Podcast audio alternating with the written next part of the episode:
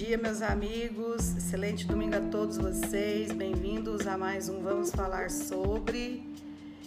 Hoje é um dia muito especial. A gente vai dar sequência nessas cápsulas, né, nesses vídeos, tratando desse assunto de uma maneira muito simples e delicada, que é o Espiritismo, essa doutrina maravilhosa que hoje existem tantos adeptos, né, tantas pessoas que simpatizam com essa doutrina, essa ciência e filosofia.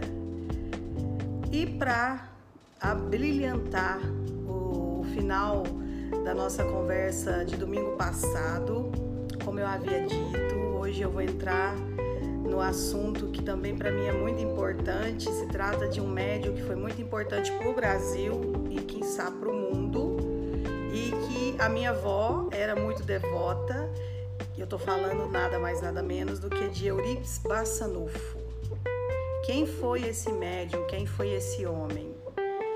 Então eu vou tentar, né, como eu fiz com Kardec, de maneira mais simples, mais compacta, tentar trazer para vocês um pouco da história de Euripides Barçanufo.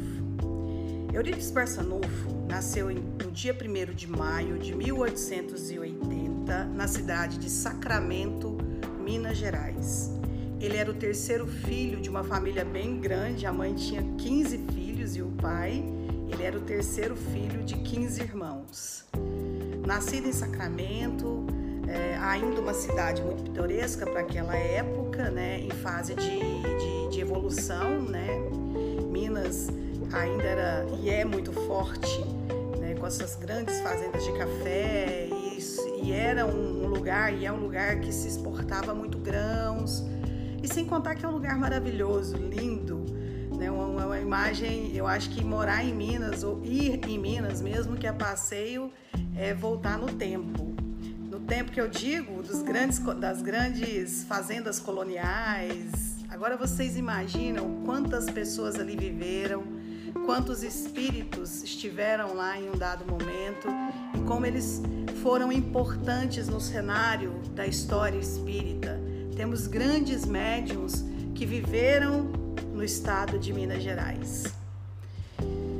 Eurípides Barçanufo era um menino muito à frente da sua época, quando eu falo muito à frente da sua época, no, no quesito da educação, do estudo, da pedagogia.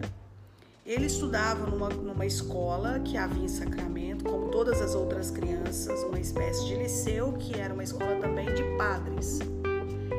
Ele, em um dado momento, já estudado, já estudando, enfim, já tinha sido alfabetizado, já estava ali terminando o seu, o que a gente chama hoje de ensino médio, ou seria tipo uma quinta série, quarta série. Os seus pais são convidados a ir à escola. Ficam, de certa forma, um pouco confusos, porque ele era um aluno muito devotado, com boas notas e tinha um comportamento totalmente atípico para a idade dele, que é outro ponto que eu acho muito interessante. Se trata de um espírito velho e um corpo jovem. Porque quando a gente fala de encarnação, de reencarnação, de vidas existentes, o espírito é imortal, portanto, ele, a gente não consegue nem sequer mensurar a idade de cada espírito, de cada né, pessoa como espírito imortal eu nem me atrevo a entender quantos anos eu tenho na realidade, fora os que eu tenho hoje nessa encarnação. Então, obviamente, já ali começava uma eclosão mediúnica muito latente. Se tratava de um menino novo, com conhecimento e uma bagagem, uma maturidade muito aquém da sua idade. Seus pais são convidados a esse colégio porque eles estavam realmente mais sem conteúdo, sem material para ensinar para Eurípides.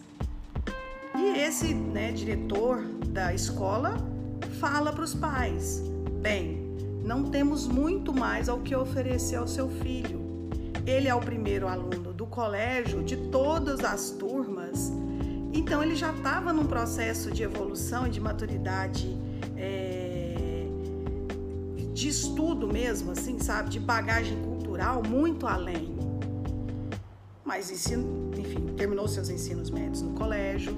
Em um dado momento, seus pais então resolvem levá-lo ao Rio de Janeiro e matriculam ele na Escola Naval do Rio de Janeiro, aonde ele começa aí depois de ter passado por todo essa, esse processo pedagógico em Sacramento, ele vai para o Rio, é matriculado na Escola Naval e ele começa a fazer o estudo de, de, da sua profissão que depois veio a ajudar tantas pessoas, que foi a medicina. Mas como foi que ele se despertou para a medicina? Sacramento era uma província, era uma, né, um povoadinho pequeno ainda para aquela época. E era de praxe irem aqueles farmacêuticos práticos, que alguns aqui vão lembrar que existiam vários deles e ainda existem, principalmente em bairros mais afastados, que tiveram a sua logística de crescer independente do corpo da capital. Então eles tinham muito esses farmacêuticos práticos. E chega a Sacramento, em meados de 1943, 1930, é assim, por aí, né? Imagino eu, eu tentei buscar essa informação, mas não tenho isso muito coeso. A literatura não dá essa informação com muita precisão. E chega um farmacêutico na cidade e que se hospeda na casa de um parente do pai de Eurípides, de um tio.